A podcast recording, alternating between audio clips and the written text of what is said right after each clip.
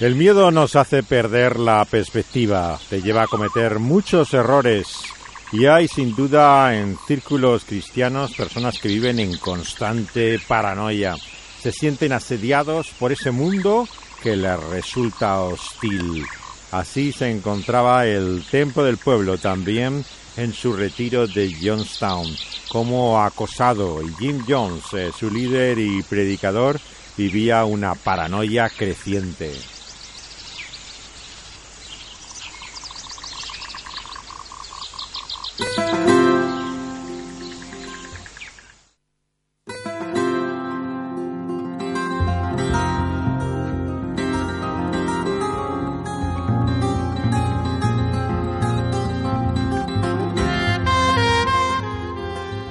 Para muchos grupos religiosos todos son atentados contra su libertad de expresión.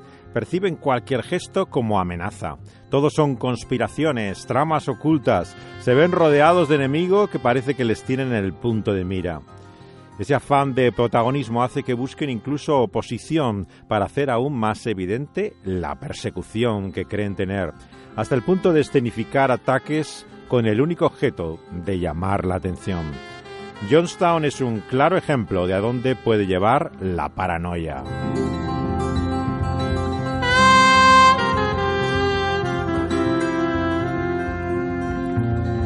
Toda iglesia tiene miembros que han salido con quejas, suelen ser individuos o familias que se marchan disgustados como ocurría en el templo del pueblo. Algunos se habían cansado ya de la paranoia de Jones y otros estaban indignados por el fraude de la manipulación de sus milagros.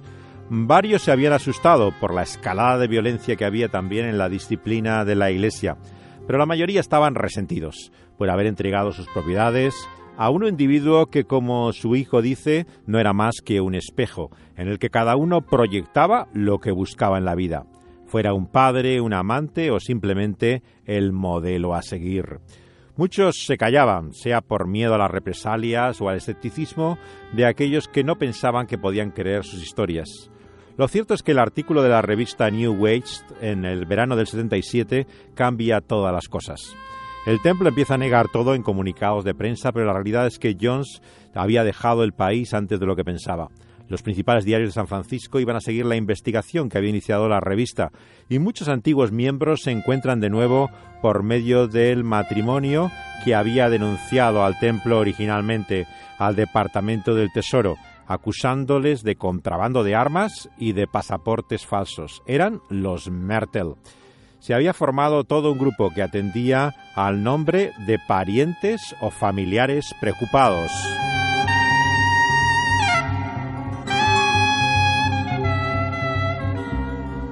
Elmer y Mertel fueron los primeros miembros en dejar el templo del pueblo. Llegaron a ser parte de la iglesia el año 1969 ella se encargaba de las publicaciones y él era el fotógrafo oficial del templo. Lo dejaron en el año 74 con sus cinco hijos, después de que su hija fuera golpeada con una paleta como castigo a una infracción menor. Al salir cambiaron oficialmente el nombre a Mills y habían dado derechos legales a Jones y tenían miedo que los utilizara como represalia. Ella publicó sus memorias que se llaman Seis años con Dios, la vida dentro del templo del pueblo del reverendo Jim Jones. Y estableció un centro incluso en Berkeley, la Universidad de San Francisco, para la desprogramación, el polémico tratamiento de terapia conductista que se popularizó en los años 80 y que implicaba pues el secuestro de adultos mayores de edad previo pago incluso, claro, a, supuestos especialistas por parte de familiares. Este sistema que entré pronto en descrédito, sin embargo, fue muy propugnado eh, por los Mertel en su tratamiento de los problemas del templo del pueblo y convencieron al representante del Partido Demócrata, Leo Ryan, a ir a Johnstown, donde iba a ser asesinado en el aeródromo de Port Kaituma por miembros del Templo del Pueblo. Pero el año después aparecieron también muertos en su casa junto a su hija de 15 años, los Mertel. Había un hijo de 17 que estaba en la casa, Eddie, pero no sufrió daño alguno. Sus padres y su hermana, Daphne, fueron asesinados en 1980 limpiamente, como en una ejecución. La entrada no había sido forzada, no había señales de robo. El hijo dice que no oía nada, pero había residuos incluso extrañamente de disparos en las manos del chico. Eddie fue el hijo arrestado eh, y vino de Japón el año 2005 donde había ido a vivir pero fue liberado al haber falta de pruebas, eh, volviendo a este país donde vive todavía hoy con su esposa y sus dos hijos. Muchos sospechan hasta el día de hoy que el templo del pueblo estaba detrás de aquellos crímenes de sus disidentes, de los Mertel. Es entonces también cuando Grace Stone empieza los trámites para recuperar la custodia de su hijo John Victor, que su marido Tim había dicho, recordarán ante notario, que era el hijo de Jones. Los dos lo negaron a partir de entonces, pero en el reportaje de New Ways ella no dice nada de su hijo, pero el testimonio está centrado, como en el documental evangélico Engañados, ¿no? en la realidad de lo que habían vivido. Eh, vemos que en la película no se habla de su separación, que ya era un hecho, ni tampoco la declaración jurada que había hecho él en el 71 de que John Victor era en realidad hijo de Jim Jones.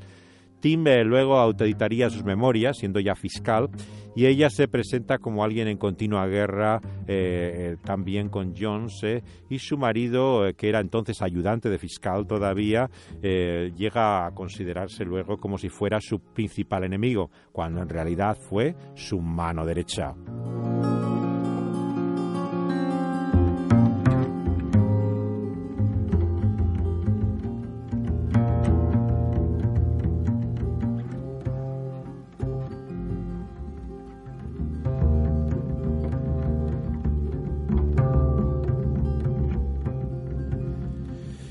Tim Stone no se había ligado inmediatamente a la causa de estos familiares preocupados, pero la demanda de custodia de Grace le da mucha publicidad al grupo, que el pleito de los Mertel por las casas que decían que el templo se había apropiado no lograba.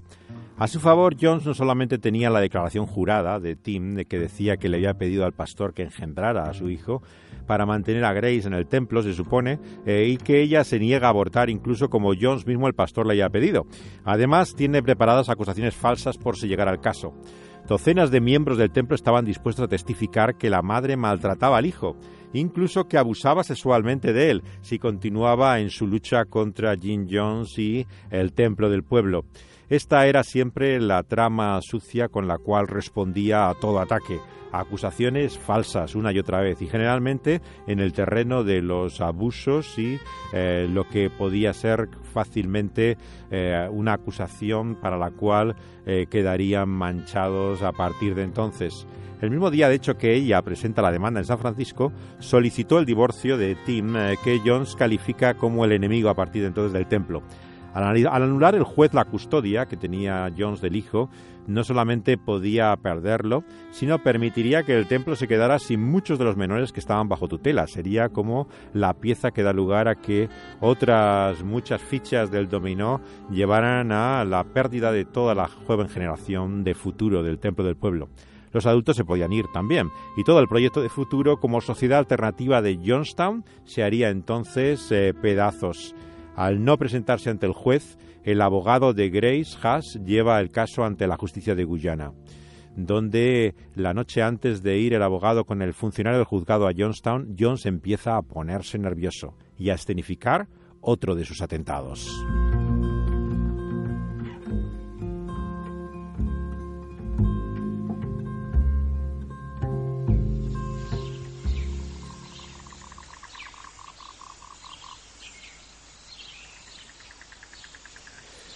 Allí en Johnstown, en la jungla, le pide a su hijo Jim Jones, eh, a su hijo Jimmy, que dispare su rifle en la cabaña.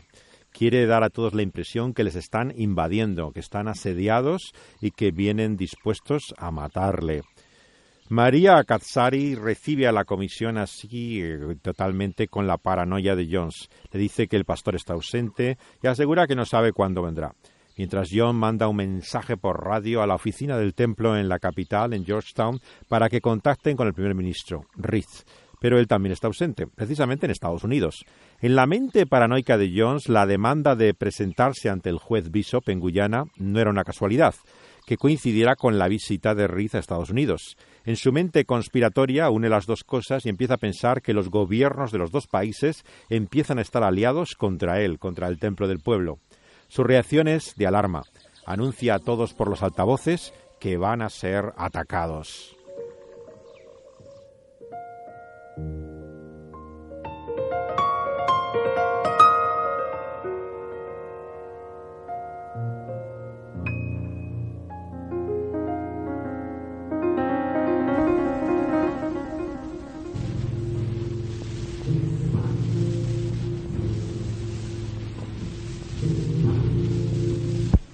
How very much I've loved you, how very much I've tried my best to give you the good life.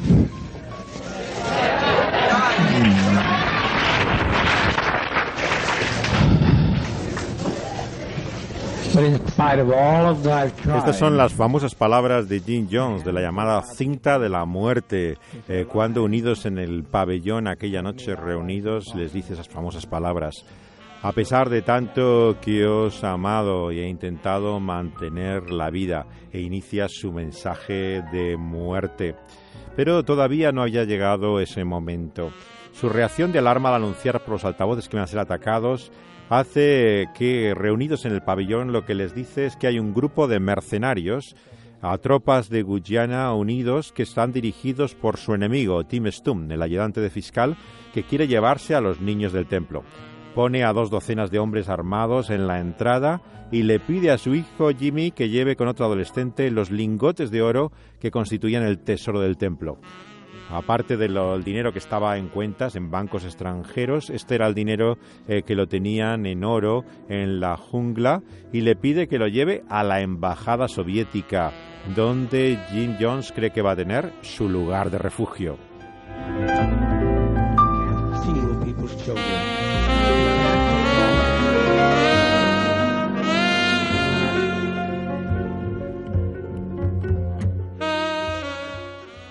En Lucas Jesús exhorta a sus discípulos también sobre el peligro de esa ansiedad que nos hace paranoicos. Les dice que no tengan miedo, porque su Padre está en los cielos. Les dice, no temáis, manada pequeña, porque a vuestro Padre le ha placido daros el reino. Jim Jones no conocía nada de esa confianza en Dios como ese Padre tiene que precisamente mantener esa ilusión de control, de control y manipulación continua para intentar preservar su causa. Pero el Evangelio comienza precisamente cuando renunciamos a toda ilusión de control, cuando creemos que Jesús, Él es el pastor, el Padre, eh, en Dios encontramos por medio de Él y Él es el Rey, el Rey Pastor. Son las palabras del Salmo 23 que tienen su eco también al final de la Biblia, en el mensaje de que el Cordero es también nuestro pastor. Él es quien nos busca, quien nos guía, quien nos protege, quien ha vivido, muerto y resucitado, e intercede por nosotros hasta que vuelva un día y nos dé el descanso que la muerte no puede darnos. Por eso es que Jones y el templo del pueblo en ese miedo no conocía nada de la confianza y seguridad de la que nos habla la Biblia, por la cual Jesús una y otra vez dice a sus discípulos, no temáis. La conclusión, por lo tanto, es que si tememos tanto al hombre, es porque tememos tan poco a Dios. El temor del Señor es en la escritura el antídoto a la ansiedad, y esto es lo que a Jones le faltaba. Pero también, no nos engañemos, a muchos de nosotros sus seguidores. Si Dios es bueno, si realmente lo queremos, podríamos dormir confiados, porque el Cordero es nuestro pastor, y Él será quien nos libre de todo mal.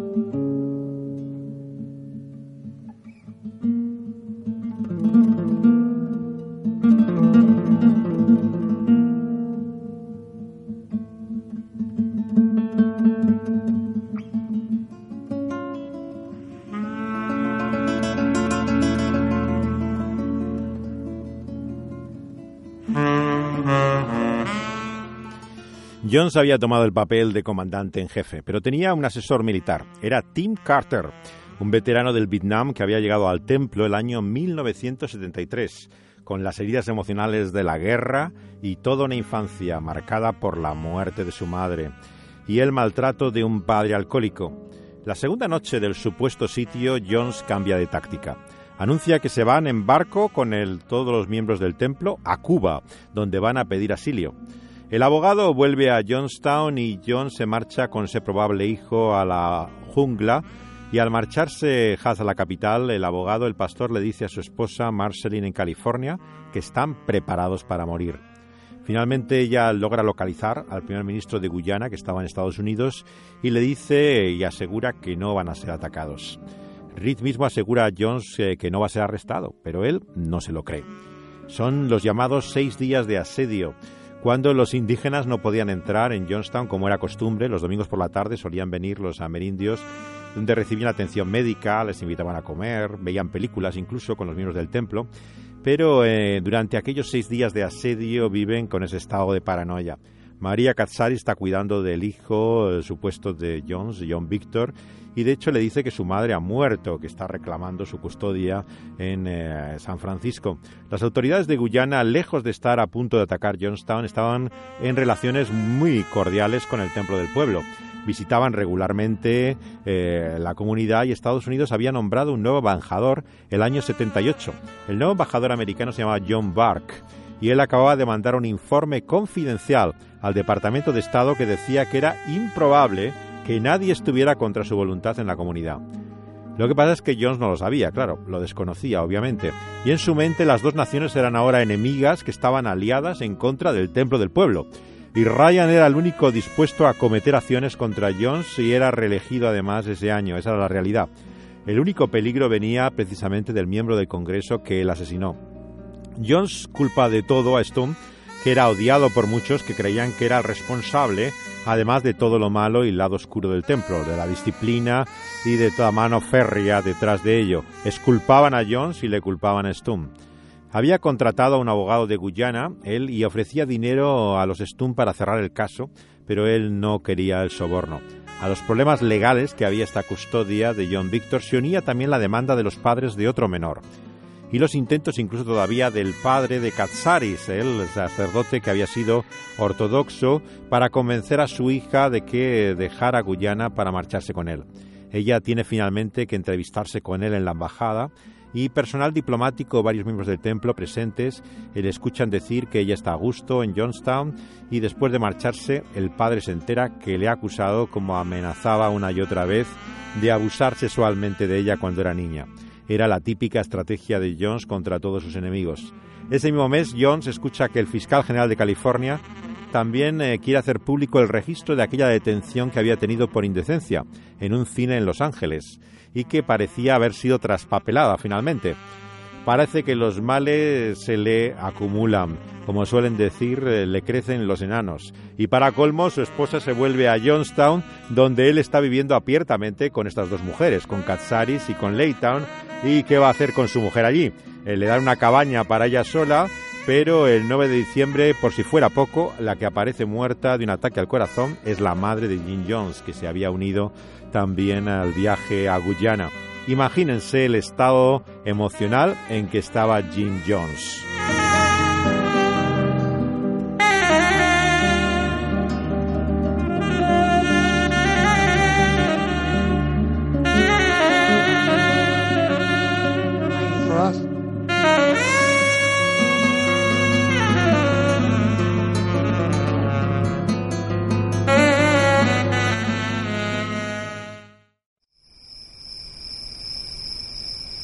¿Quién no se ha sentido alguna vez tan cansado de la vida que quisiera morirse? Jim Jones repite una y otra vez estas palabras en la llamada cinta de la muerte que vamos a escuchar a lo largo de lo que queda de este tiempo de podcast. Es la grabación de la masacre ocurrida ahora hace 40 años en Guyana. Estamos el 18 de noviembre de 1978.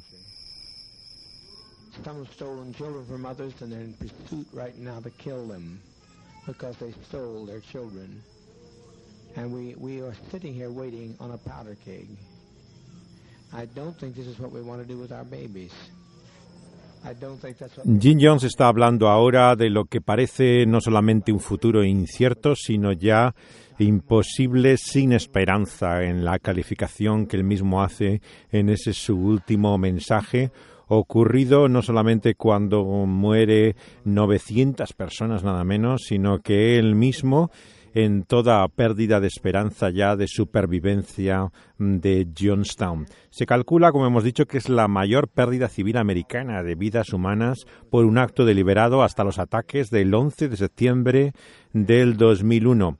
Fue la última Noche Blanca. Las noches blancas se le llama a Johnstown a estos momentos de crisis en los cuales parecía anunciarse ya el final.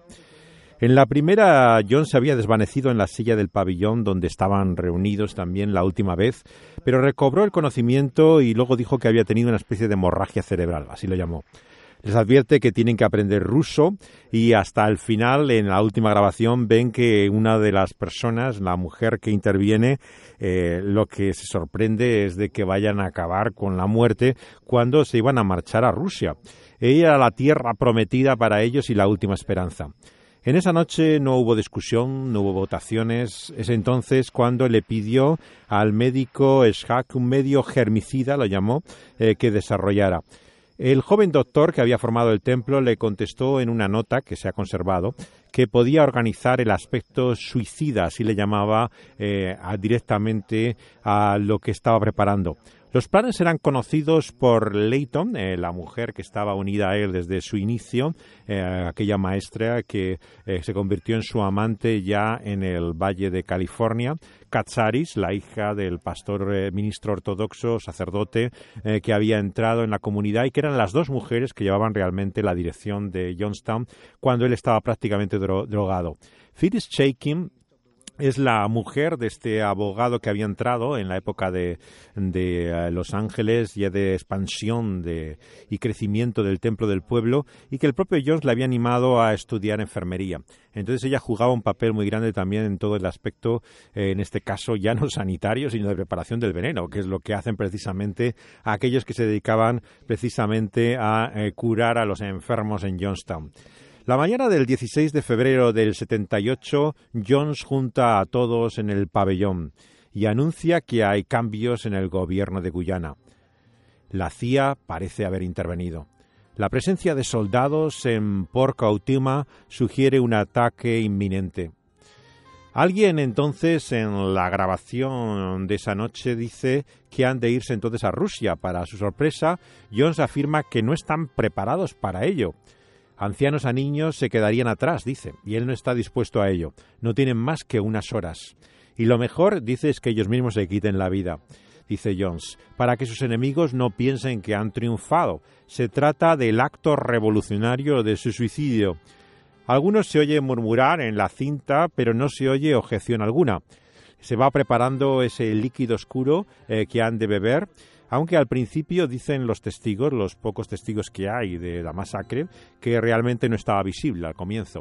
Era lo único que se veía al principio, según el testimonio de Carter, uno de los hombres que ya saca el dinero eh, que había eh, por orden de Jones para llevarlo a la embajada de Rusia y él asiste a lo que son el principio de la masacre.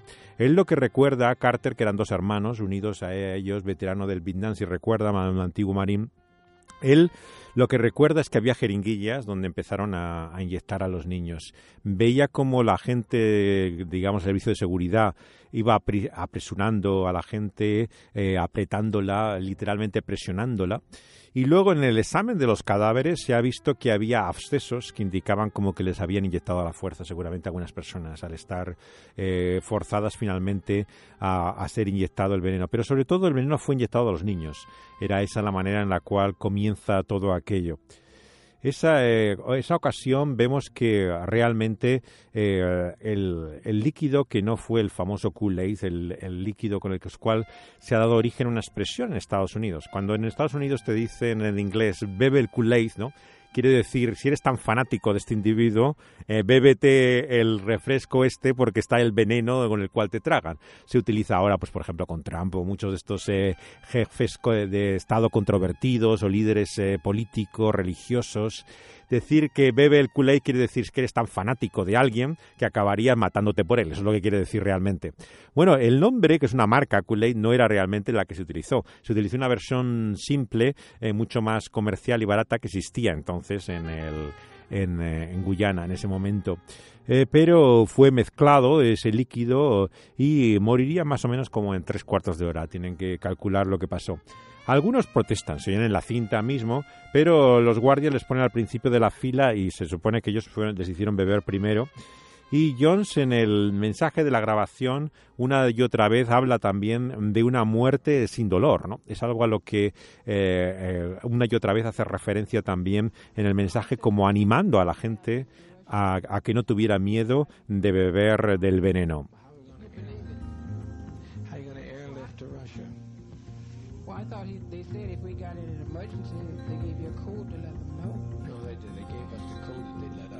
Aquí está razonando Jones precisamente por qué no van a Rusia. Claro, esto era un cambio evidente de expectativas. En la, en la llamada primera noche, ¿no? Eh, Blanca eh, parecía de repente que el cambio había sido tomar un barco para ir a Cuba. El Dios tenían un barco que lo usaban por el río y para poder comunicarse con la capital, con Georgetown, pero también con Florida, en el cual pensaban que había ido a Cuba. Pero de repente ya el tema de Cuba no funcionó porque los contactos con la embajada no eran muy buenos realmente no lograron eh, la respuesta que explicaban y la única esperanza que tenían era Rusia, pero eh, los encargados diplomáticos de Rusia realmente no tenían interés en este tema. Eh, o tenían sospechas sobre realmente quién era Jones y lo que iba a funcionar, pero desde luego no tenían facilidades para, para, para que la comunidad se trasladara allí. Los que estaban mientras tanto en San Francisco, ¿eh? Eh, vemos que eh, los que le habían acompañado desde aquella época sospechaban que lo que estaba haciendo era un juego más como los que habían vivido desde la época de California una prueba de lealtad. Recordarán que él ya había hecho este juego anteriormente. Había dicho que estaba envenenado, les había dado a beber, era vino en esta ocasión y luego realmente no había nada. Les dice que no habían tomado nada. Era una prueba para saber la lealtad, si estaban dispuestos a entregarle Así que probablemente había algunos de los que efectivamente bebieran de esto que creyeran que realmente no había veneno allí, que era simplemente un juego, una prueba. En este, este sentido juguetón lo tenía Jim Jones en sus mejores momentos. Pongamos finales del año 71, eh, principios 72. Él hace muchos juegos de estos con la comunidad, sorprendentes, teniendo en cuenta que estamos hablando de centenares de personas que había congregadas. Por ejemplo, a la gente le encantaba, por ejemplo, cuando sus sermones empezaba a delirar, ¿no? Y a hacer todo tipo de desvaríos, ¿no? Y él, por ejemplo, eh, buscaba complicidad en cosas que nos pueden parecer chocantes, como por ejemplo el lenguaje obsceno, eh, en una ocasión, por ejemplo, hizo abrir las ventanas de la iglesia y hacer repetir la famosa palabra de cuatro letras en inglés, ¿no? Eh, que se consideraba una palabra obscena y que ni siquiera en la televisión o en los medios de comunicación se escucha normalmente en Estados Unidos. Y le hicieron repetir toda la congregación entera. Imagínese la sorpresa de los transeúntes, ¿no? Que oyeran desde una iglesia que se repetía la palabra una y otra vez. Y a la gente le encantaba estas cosas de él, ¿no? O sea, este aspecto de niño malo, de provocador que él tenía, ¿no? Eran los tiempos divertidos de, de Johnstown, eh, eh, ya quedaba poco de aquellos días realmente en que esto era un juego. Él entonces todavía eh, vemos que no tenía el efecto de la drogadicción tan marcado. Él básicamente tomaba pastillas, ¿no? O sea, eran pastillas normalmente anfetamínicas para mantener la actividad y de sueño luego para poder dormirse, porque si no tenía un insomnio y podía estar durante días sin dormir.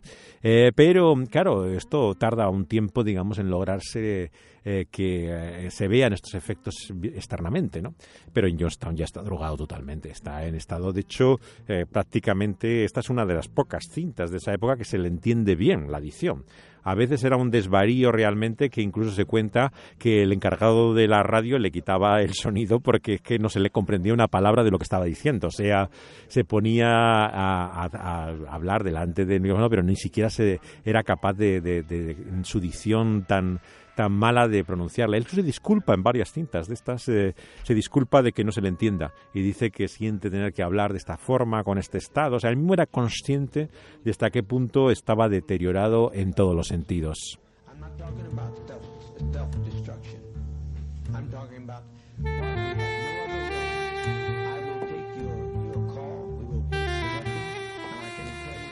La última noche blanca, el término que utilizaba Jones en estos momentos de crisis, él lo utilizaba para evitar una expresión que era día negro. Ya saben ustedes que el gran eh, el gran enemigo de, Jones era el racismo, ¿no? Entonces a él le parecía que la expresión día negro era una expresión racista.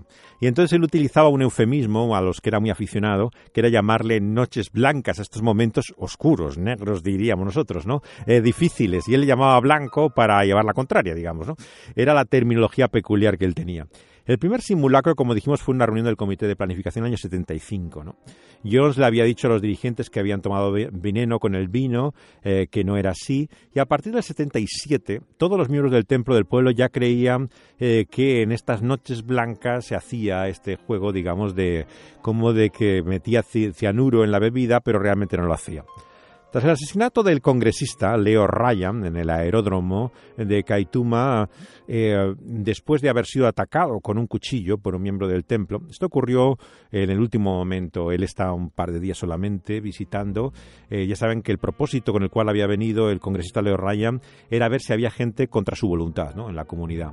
Al principio, y de hecho él lo dice la, primera noche en la que le da la palabra a Jones, él no ha tenido ni un solo testimonio de gente de la que ha hablado que le dijera que no estaba encantada con Johnstown. Entonces, claro, él honestamente eh, se da cuenta que no, no, tiene nada que hacer y que realmente allí eh, la gente está voluntariamente y en ese sentido el informe de él iba a ser positivo. Pero, pero, eh, esta era la torpeza increíble siempre de Jones y el Templo del Pueblo, que cuando todo parecía que iba a acabar bien y que les iba a salir las cosas como querían, cometen siempre un error descomunal. En este sentido, Jones siempre fue su mayor enemigo. Cuando más se relajaba, cuando más parecía que estaba todo bien, metía la pata hasta el fondo. Y en este caso, pues eh, eh, ocurre que una de las personas pasa un papel al congresista. Eh, el papel decía ¿no? que querían salir de allí y que les llevara consigo. ¿no? Entonces él se da cuenta en la última noche que efectivamente hay gente que está ahí en contra de su voluntad y le pide a Jones que estas personas eh, viajen con él. Jones no se opone al hecho de que, de que salgan con él, ¿no? Lo que está es claramente no solo decepcionado con ella, sino eh, molesto, claro, por la imagen que da delante del congresista, ¿no? Y entonces el ambiente se va deteriorando. En las grabaciones que hay que se hicieron de la televisión que acompañaba a Leo Ryan, se ve en este momento que están grabadas en el pabellón las imágenes la tensión creciente. Cómo realmente percibes que algo va a ocurrir, ¿no? que va a pasar. Y entonces eh, todo culmina en el momento que una persona parece ser que con problemas psiquiátricos y tal, eh, con un cuchillo le eh, ataca a Leo Ryan y no le produce más que un daño leve, pero tiene visiblemente a partir de ahí manchas de sangre, ¿no? Y claro, los miembros de la comisión están ya eh, deseando salir de allí lo antes posible y lo único que piensan es cómo tener una salida lo más rápida posible de allá. Claro, el problema que tenían es que había unas millas hasta el aeródromo y si no tenían los tractores de la comunidad eh, no podían ir andando rápidamente hasta allí. O sea, era un problema difícil de, llegar. Pero Jones eh, sigue jugando como que realmente él no tiene problema con la salida y le pone efectivamente al congresista uno de sus tractores, pero manda a sus hombres juntamente con ellos, ¿no? En principio, hay uno de ellos que claramente parece que quiere dejar la comunidad, que es como siempre un falso eh, agente suyo, con el objeto, como entendían los que salían, mm, de hacer algo contra ellos en el momento en que, en que salieran. ¿no? Y esta fue una de las grandes eh, discusiones en el aeródromo. Pensaban que iba a atacarles y se negaban a viajar con él en el avión porque mm, sabían que era un hombre leal hasta, hasta el fanatismo a Jones y que no podía ser cierto que quería salir de allí. Pero eh, los que dispararon contra, eh, contra el, congresista, las personas que le acompañaban fueron muertos de tanto periodistas como uno de, lo, fue de los que salía de la comunidad fue de repente en un tractor mm, que salieron disparando un, eh, un, grupo pequeño que había mandado posteriormente, ¿no? Eh, con el objeto ya de matarles a las personas. Él en la grabación, sin embargo, dice que le ha matado al congresista, pero no dice que los haya ordenado el, matarlos, ¿no? sino que insiste una y otra vez en que él es inocente de, de la muerte de él. O sea, realmente todo era tan confuso y tan extraño en aquel momento. El término suicidio revolucionario que utiliza una y otra vez en la grabación, ¿no? Esto no es una, esto no es un suicidio, es un suicidio revolucionario, ¿no? Este juego de palabras constante que tiene Jim Jones en la grabación es, realmente curioso. Eh, aquí está hablando la mujer precisamente eh, que, que, expresa como algunas de estas personas sus testimonios en este momento, en este momento último respecto a Jim Jones, ¿no? Los aplausos, como pueden ver, y el jolgorio de la gente indica todavía que la gente estaba totalmente detrás de Jim Jones. O sea, no había habido ningún motín ni, nada parecido hacia él. Al contrario, la gente lo que expresaba era su agradecimiento en general y solamente una mujer cuestiona realmente que, era la solución para ello. La expresión que él utilizaba de suicidio revolucionario viene de un libro que son las memorias del fundador de las Panteras Negras.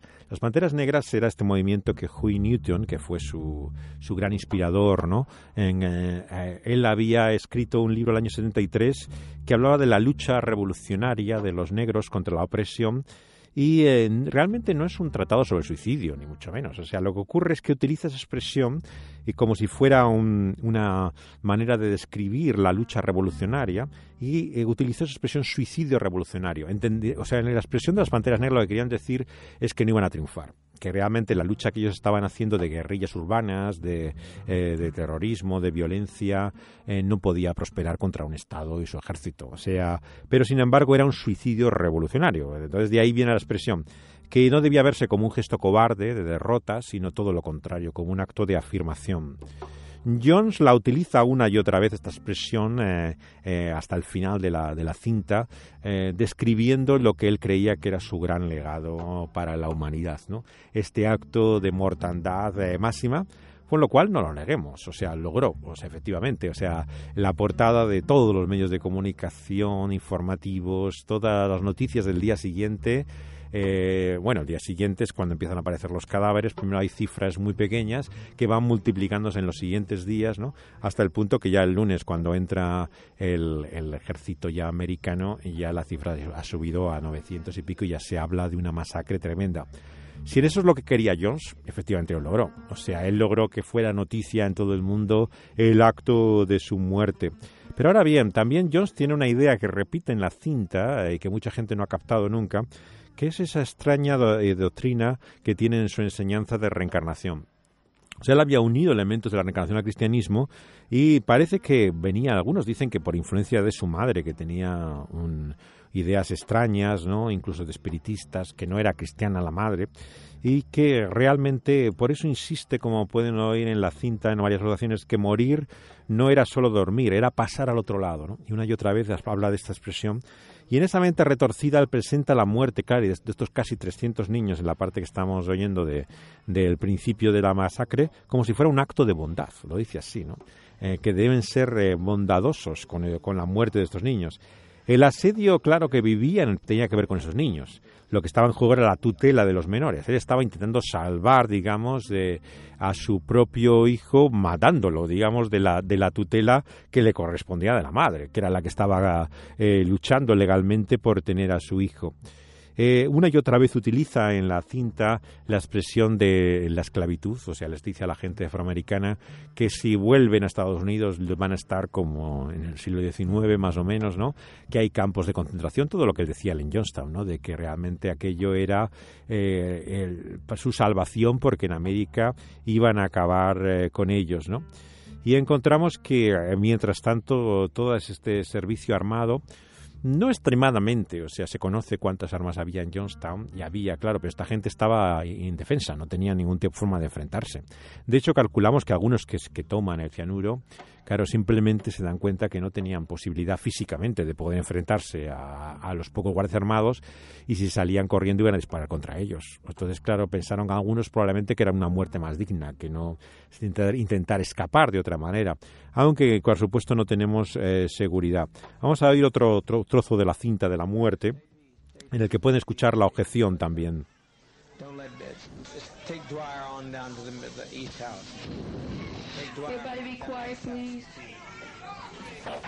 Este momento que han escuchado es muy interesante porque dice el nombre de una persona y dice que le lleven a una determinada casa, a una determinada cabaña.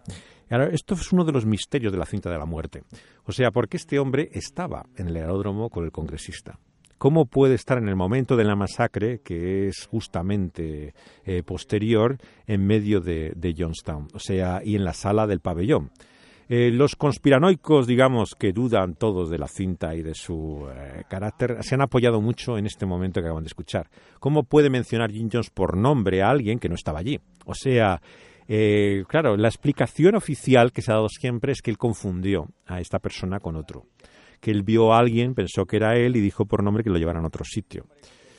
Claro, es posible. Eh, de cualquier forma, la cinta parece sumamente extraña. Ahí, si la oyeran con toda su máxima calidad de sonido, verían como un sonido extraño, misterioso, espacial de fondo que hay como todo el tiempo que parece uno que está escuchando una transmisión desde, desde una misión aeronáutica, o sea, una cosa realmente rarísima, ¿no? A diferencia de las demás cintas, que se le oye a él normalmente hablando. Eh, dice los técnicos que era porque estaba reusada la cinta, que había utilizado de nuevo una cinta ya grabada. Pero luego hay elementos, como escucharán después en la cinta, en que se oye incluso música. Todos los testimonios que hay de los testigos dijeron que no había música alguna. Todo esto ocurre, como pueden oír en muchos momentos de la cinta, con él hablando y las personas contestando, pero no hay una música de fondo, ¿no? Eh, evidentemente que los espacios vacíos en que él está hablando con colaboradores, como recuerdan los testigos, ¿no? Eh, han tenido que ser editados. O sea, él habla casi todo el tiempo. Hay momentos eh, que sí, que se para, que calla, pero no duran mucho tiempo, ¿no? Y mira, aquí, aquí pueden escuchar como el, sonido misterioso, extraño, de fondo, casi, digamos, es, eh, esotérico, paranormal, ¿no? Claro, esto a la gente que tiene esta inclinación por estos temas de, eh, extraños, eh, la cinta esta es una auténtica mina de especulaciones, ¿no? De lo que puede ser, ¿no? La cinta fue dejada allí con el único objeto de que sea un testimonio de lo que tenía, o sea, fue algo totalmente consciente, no fue accidental y estaba en un lugar visible, debajo más o menos de la silla donde se ponía, habían conservado la cinta. Lo curioso es que no se la llevará el ejército de Guayana, que entró el primero, ¿no? y que vio los primeros cadáveres y que cometió muchos errores. Claro, ellos no vieron incluso que los cadáveres estaban apilados. el problema de las cifras no es como muchos pensaban que había cientos en la jungla escapados, ¿no? sino que estaban un cuerpo encima del otro. ¿no? Claro, estos cuerpos encima del otro, muchos eran de niños. Los primeros que estaban abajo y que estaban en alto estado de descomposición cuando entra el ejército americano días después, eh, realmente eran los niños. Los que se veían eran cuerpos adultos, ¿no? Y al principio creían que era un cuerpo por espacio, ¿no? Pero no, o sea, había hasta tres cuerpos por cada, debajo de cada espacio. Y es por esto que la cifra se va multiplicando a medida que pasan, que pasan los días desde su descubrimiento, ¿no? La única objeción, como hemos dicho, era la de Christine Miller, que era un agente de bienes raíces que tenía éxito cuando estaba en California en los negocios, pero mm, que se ve parte del templo del pueblo y que en este momento se da cuenta que eh, el acto de, de, ese masacre es desproporcionado. ¿no? Eh, ella dice, de hecho, incluso que es la muerte de 1.200 personas. O sea, de alguna forma los que estaban en la comunidad creían incluso que eran más todavía de los 900 que aparecieron allí muertos, ¿no? Bueno, que evidentemente había más de los 900, porque tenemos que recordar que estaba primero el equipo de baloncesto, de los jóvenes que estaban en Georgetown jugando, en el que estaban básicamente los hijos de Jim Jones, con algunos más. O sea, por esto sobreviven sus hijos. Sobreviven sus hijos, excepto el, el que era adoptivo, engendrado de esta mujer, reclamado y objeto de todo el problema, pero los demás sobreviven en Georgetown porque eh, eh, ellos estaban eh, fuera de la casa cuando llega por orden la radio de que ellos también se, se suiciden y la única, que era la fanática mujer que llevaba esto, mete a su familia y a sus propios hijos en un baño con uno de los hombres guardas de seguridad y a cuchillo se carga literalmente a, sus hijos, ¿no? Y de hecho, porque entra eh, eh, uno en, el baño donde estaban encerrados, logra salvar a una chica a punto de, de, las, de las hijas que estaba a punto de cortarle el cuello. Pero, eh, claro, estos, estas muertes podían haber sido todavía aún más si hubieran estado los del equipo de baloncesto, si algunos no hubieran salido con el, con el dinero, otros fueron a hacer recados, ¿no? Eh, y luego hay ciertos chicos que sí que logran escapar, o sea, están deambulando por la jungla un tiempo, encuentran luego ciertos indígenas y aparecen eh, a los pocos días un grupo considerable, o sea, de supervivientes que hubo, por lo cual efectivamente eran más de 900 y pico los que estaban en la, en la comunidad entonces. Él, cuando le pregunta a esta mujer, a John, si es demasiado tarde para ir a Rusia, él le contesta con otra pregunta. Le dice, nos va a querer Rusia con este estigma. ¿Cuál era el estigma? El estigma, claro, era el asesinato de Ryan. Él sabía perfectamente que tenía que responder ante un, un, asesinato de tal nivel como un miembro del Congreso norteamericano. Y ella le contesta con valor. Es uno de los pocos testimonios poderosos que tiene la cinta de enfrentamiento y confrontación con Jones. Le dice, yo no lo veo así. Yo no estoy de acuerdo, le dice. Quiero decirle que mientras hay vida, hay esperanza. Aquí pueden escuchar la voz incluso en este momento de la cinta hablando de las mujeres que, eh, que están eh, entrando en ese, en ese diálogo con Jones. Jones tenía este estilo a veces coloquial, no tienen que pensar que están sermones interminables. O sea, él, él hacía como en las iglesias afroamericanas, o sea, él hacía como un diálogo con la congregación y había la gente que hablaba y él entraba. Claro, él lo manipulaba y lo manejaba todo para dejar su lado, pero no es que hablara él solo, siempre había este tipo de intercambios ¿no? y diálogos que ven en este último momento. En general, como hemos dicho en otras ocasiones, sus reuniones eran bastante pesadas. Hay que darse cuenta que este hombre eh, tenía una diarrea verbal asombrosa, o sea, no paraba nunca de hablar, o sea, era un hombre cansino. Y cada medida que pasaban los años, se vuelve cada vez menos lúcido, menos interesante, es más predecible. O sea, realmente no era cosa fácil, y más para gente mayor. Eh, hay el caso famoso de la superviviente, es una señora mayor, que estaba ya tan harta de oírle cada vez que iba al pabellón que se queda en la cama. Y entonces eh, la, gente que va inyectando el cianuro a las gentes mayores que se han quedado en las cabañas, al verla ella totalmente conmoída, porque tuvo un sueño tan profundo que parecía que estuviera muerta. Entonces la dan por muerta, no miran bien, decir, la respiración que tenía indicaba que estaba viva, y aparece literalmente, o sea, un día después de la masacre, o sea, parece ser que se levanta de la cama, sale y ve todos los muertos en cantidades, ¿no? Eh, rodeándola. Esta fue la única persona superviviente, digamos, hasta el final, o sea, que está allí, pagada toda la masacre, en el, en el mismo sitio donde ocurre la comunidad y que estaban ya, eh, tal y como ella contó, una señora mayor ya muerta hace años, eh, que no había nadie absolutamente con vida en ese momento, ¿no? Cuando entraron. La idea de que la muerte de todas estas personas fue un suicidio colectivo viene de la aparición tras la masacre de un personaje curioso que tenemos que hablar. Era un psiquiatra de Guyana residente en Estados Unidos. Se llama Hardat Sakhtio. Hardat Sakhtio no sabía nada del Templo del Pueblo. Era un activista contra las sectas, pero su especialidad era, por ejemplo, la influencia magnética en los animales, o sea, era un personaje realmente esotérico, interesado en el control mental de muchas maneras, ¿no? Y aparece de repente cuando las autoridades entran en Johnstown, misteriosamente este hombre se convierte en el portavoz especialista eh, que va a explicar a los medios de comunicación lo que ya ha ocurrido y eh, lo describe todo en términos de una hipnosis. O sea, él, como lo cuentan en los medios de comunicación, es que decía que Jim Jones había hipnotizado a esta multitud, que se había decidido suicidar eh, por orden de control mental suya. En los años 80, este hombre, claro, eh, se hizo famoso con la famosa desprogramación, el, sistema en el cual controlaban mentalmente para librar a la gente de la influencia sectaria, que era nada más y nada menos que un lucrativo tratamiento, ¿no? basado en la psicología conductista y que implicaba pues la ilegalidad, claro, de secuestro de adultos, de mayores de edad, y él eh, en su currículum lo que encontramos es que era especialista en el homicidio y suicidio de animales en campos electromagnéticos. Esa era su especialidad. esta es la máxima autoridad que citan todos los medios de comunicación en el momento de la masacre de Johnstown. Claro, se dan cuenta hasta qué punto estábamos eh, confundidos realmente por lo que pasaba. Y luego, ¿quién coloca a este hombre en esta posición de portavoz? Claro, los conspiranoicos lo tienen claro. Este hombre es la pieza que han puesto los servicios de seguridad para despistar a todo el mundo de lo que ha ocurrido allí. Claro, el Templo del Pueblo grababa todos los mensajes de Jones, incluso este último. Esta cinta, que lleva el nombre técnico de Q042, estuvo mucho tiempo en posesión del FBI.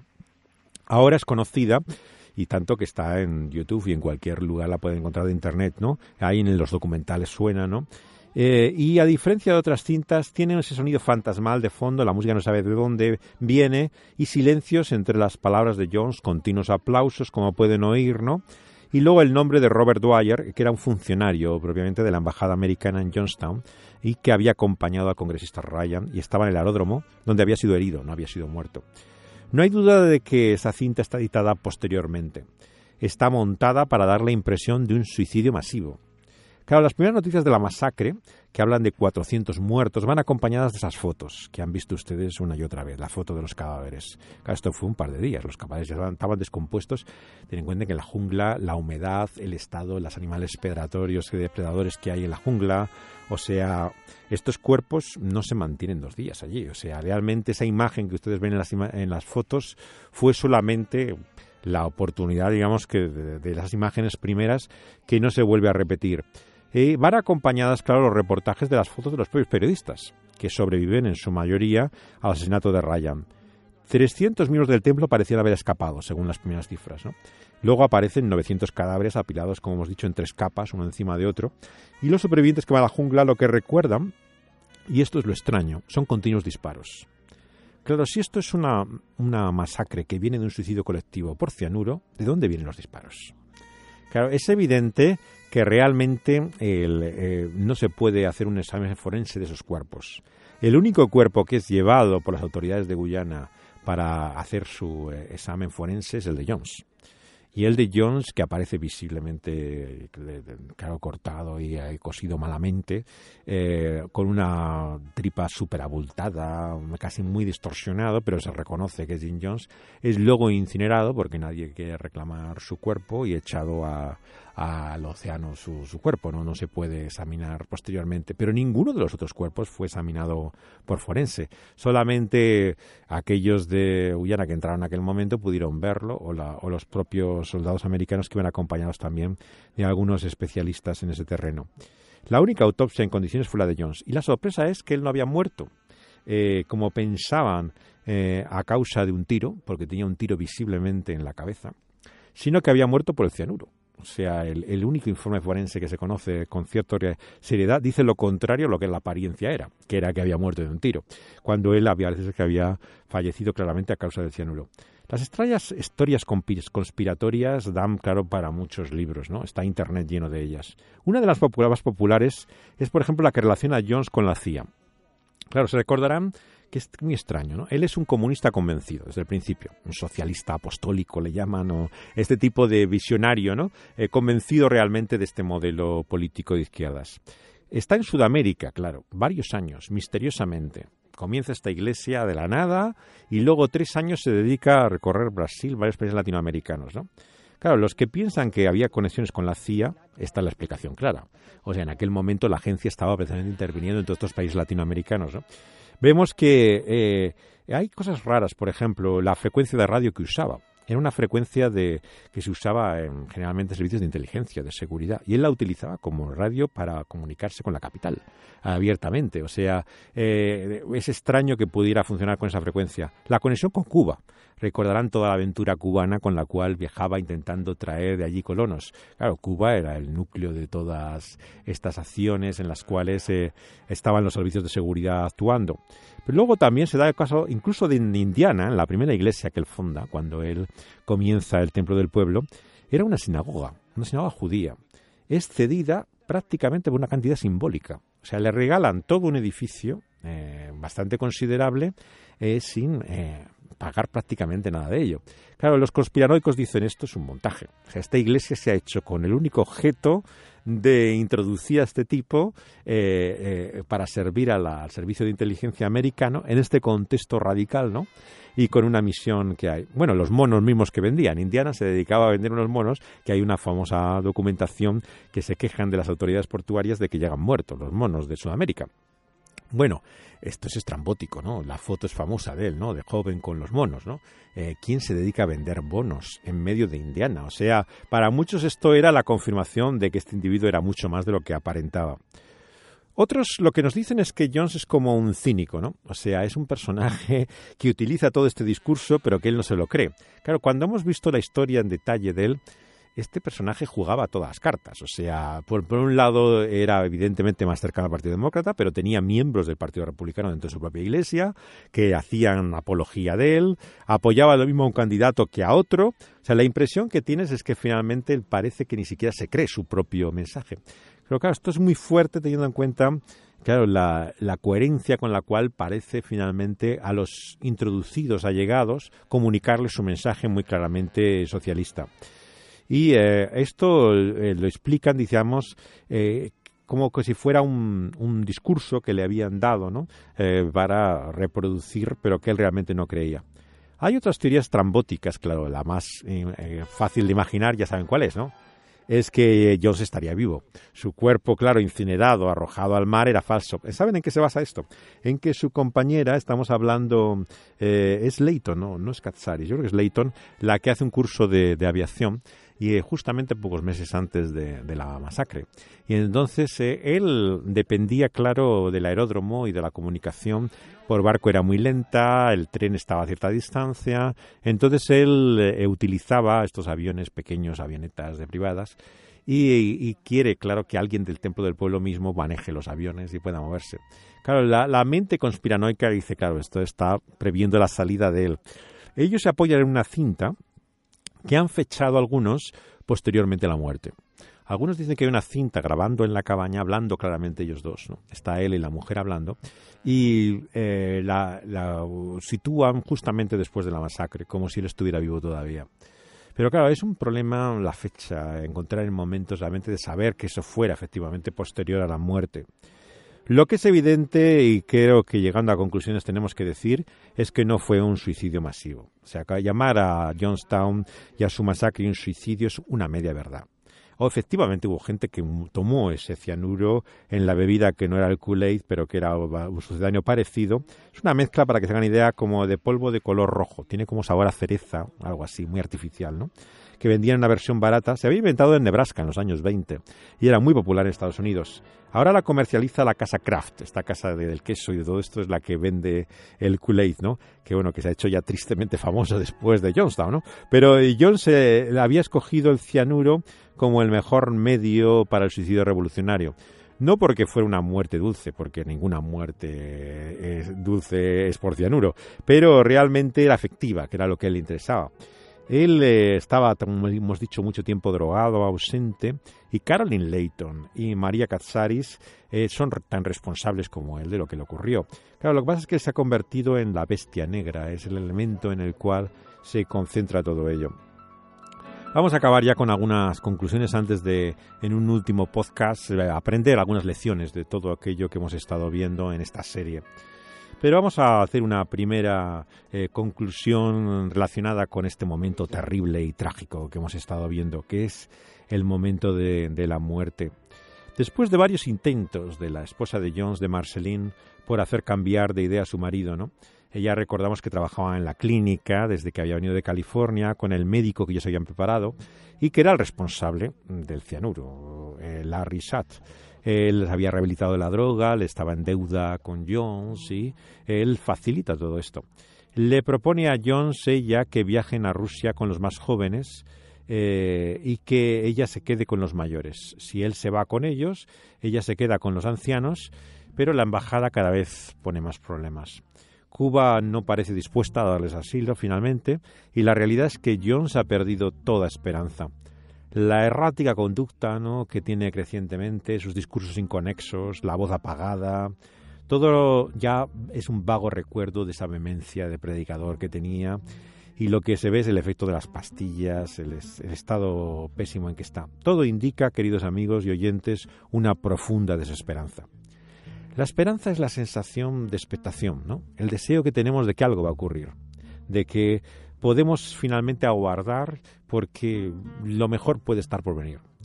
La fe en la Biblia, cuando nos habla de esperanza, no habla de una posibilidad, habla de una certeza, de una confianza. El apóstol Pedro dice en su primera carta que tenemos una esperanza viva. No quiere decir algo vago probable, sino algo cierto, algo seguro. Y esa certeza, ¿no? Viene de un hecho, no de un sentimiento. Dice Pedro al comienzo de su carta, en el capítulo 1, versículo 3, que esa esperanza viva que tenemos los cristianos es por la resurrección de Jesucristo de los muertos. O sea, un hecho en la historia, en el tiempo, en el espacio, es la base de nuestra esperanza. Si, como Miller decía, mientras hay vida y esperanza, eh, decía esta mujer en aquella noche terrible, bueno, no era noche, era el mediodía, eh, la noche había sido la primera noche blanca, pero ahora esto ocurrió justamente en la primera hora de la tarde, pero el sentimiento de desolación al que se enfrentaban, eh, lo que mostraba es que habían perdido la fuerza para vivir, no tenían ganas, no tenían aliento. Esa desolación de Johnstown lleva a abrazar esa muerte como si fuera la única salida. No nos engañemos, la mayor parte de la gente que se suicida es un acto desesperado Es gente que realmente eh, no está considerando o analizando su situación, ¿no? Se vuelve en ese momento de desolación a lo que cree ya que es la única salida. El Jesús que supuestamente creía el templo del pueblo, vemos que está completamente ausente de los pensamientos de aquellos hombres. Y lo estaba desde hace mucho tiempo. Tim Carter, por ejemplo, eh, recuerda cómo eh, en una conversación en San Francisco, ¿no? con el que era uno de los personajes principales que ayudó a Jones, ¿no? En, su propósito. Era un antiguo periodista, eh, él, como dijimos, trabajaba en la televisión y se convierte en el portavoz del Templo del Pueblo ante la gente eh, cuando empieza a ser cuestionado por el diario Examiner, hace su propia investigación y acaba convencido del ideal de, de del ideal del Templo del Pueblo. ¿no? Y recuerda a Carter que una vez le dijo algo de la fe. Y, él dijo, eh, no me vengas con esa basura de Jesús. Dice, nosotros somos socialistas, le dijo Carter. O sea, realmente en Johnstown había desaparecido no solamente la fe, sino Jesús mismo.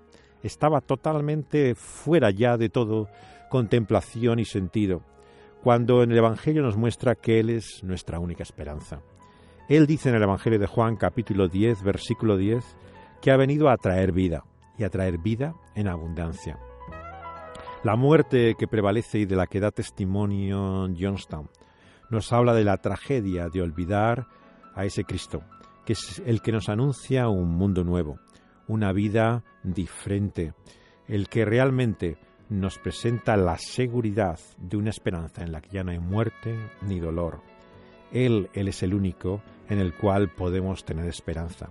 La única esperanza que tenía el templo del pueblo y que habían olvidado. En el próximo y último podcast sacaremos lecciones de toda esta serie. Ha estado con ustedes José de Segovia y Daniel Panduro en este largo recorrido que llevaremos prontamente a su conclusión.